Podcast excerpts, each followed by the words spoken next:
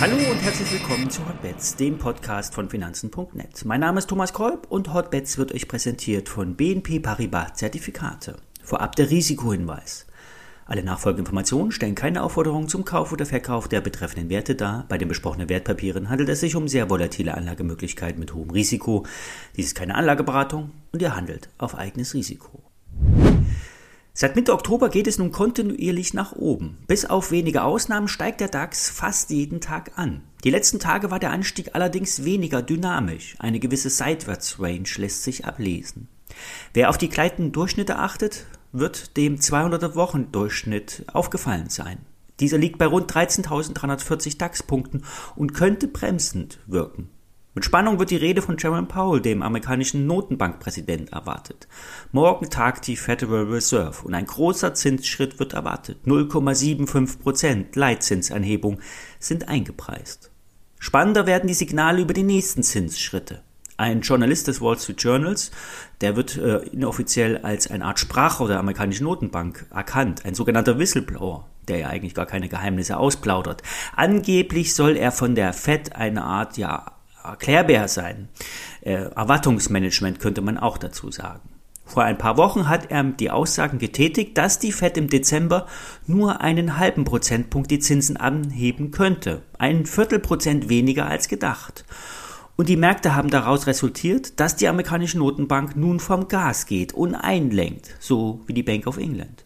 Nun hat der Flüsterer in einem CNBC-Interview die Bedeutung der Inflationsdaten gestärkt die amerikanische Notenbank, der seien nämlich die Inflationsdaten von über 8% weiterhin zu hoch. Sie will und muss weiter handeln, zum Beispiel das Portfolio an amerikanischen Staatsanleihen weiter abbauen. Das Verkaufsprogramm wird derzeit mit unveränderter Härte durchgezogen, ein Drogenentzug der Bondmärkte.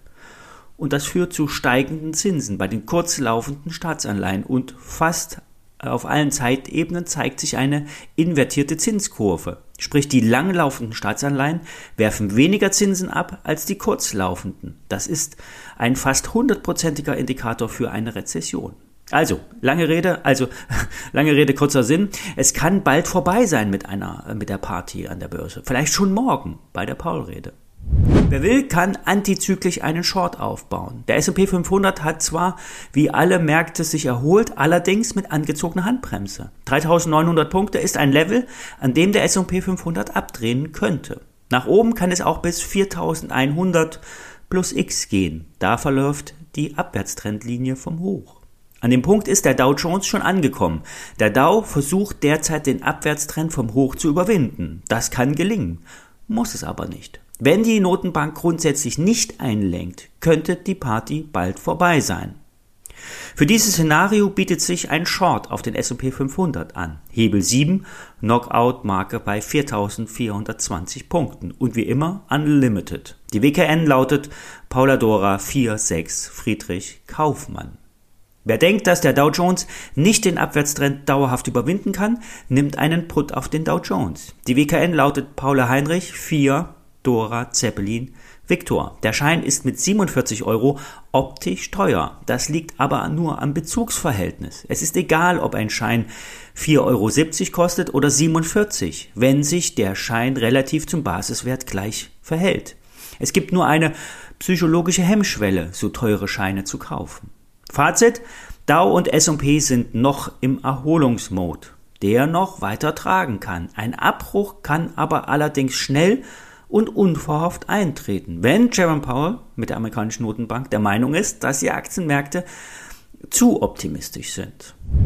Von Optimismus ist bei der Meta-Aktie nicht viel zu spüren. Gestern gab es nach dem Schock der Vorwoche weitere Abverkäufe. Neue Tiefs wurden gemacht. Grundsätzlich ein schlechtes Zeichen. Die Umsätze waren allerdings auf Normalmaß abgeschmolzen. Trotzdem keine Erholungstendenzen zu erkennen.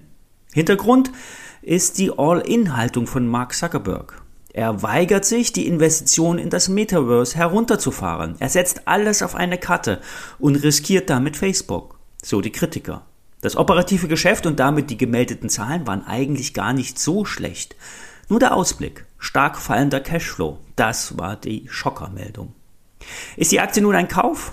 war an, ähm, wenn man an die normalen äh, Nutzerzahlen denkt, ähm, wenn man sich überlegt, wie hoch die Marktmacht von Facebook ist, dann sieht man auch das Potenzial. Das Risiko, dass es hier im gleichen Tempo weiter abwärts geht, ist überschaubar. Allerdings weiß niemand, wo das Tief ist. Die Marke von 100 Dollar war es nicht. Bei 90 Dollar gab es aus dem Jahr 2016 eine Unterstützung. Richtig breiter wird die Basis aber erst bei 72 Dollar. Aber allein die Tatsache, wie weit man zurückschauen muss, an Unterstützungszonen zu finden, zeigt, wie angeschlagen der Konzern ist.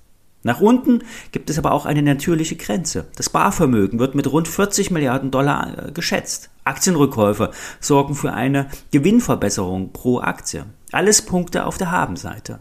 Fazit, die Aktie ist weiterhin unter Druck. Die Marke von 100 Dollar könnte mittelfristig wieder überwunden werden. Doch wo aktuell der Boden ist, ist nur eine Schätzung. 90 Dollar könnten stabil sein. Wer einsteigen will, könnte hier eine Position aufbauen und dann bei 75 Dollar nachkaufen und so den Einstiegskurs verbessern. Das war's für heute. Alle WKNs stelle ich euch in die Show Notes. Bis morgen.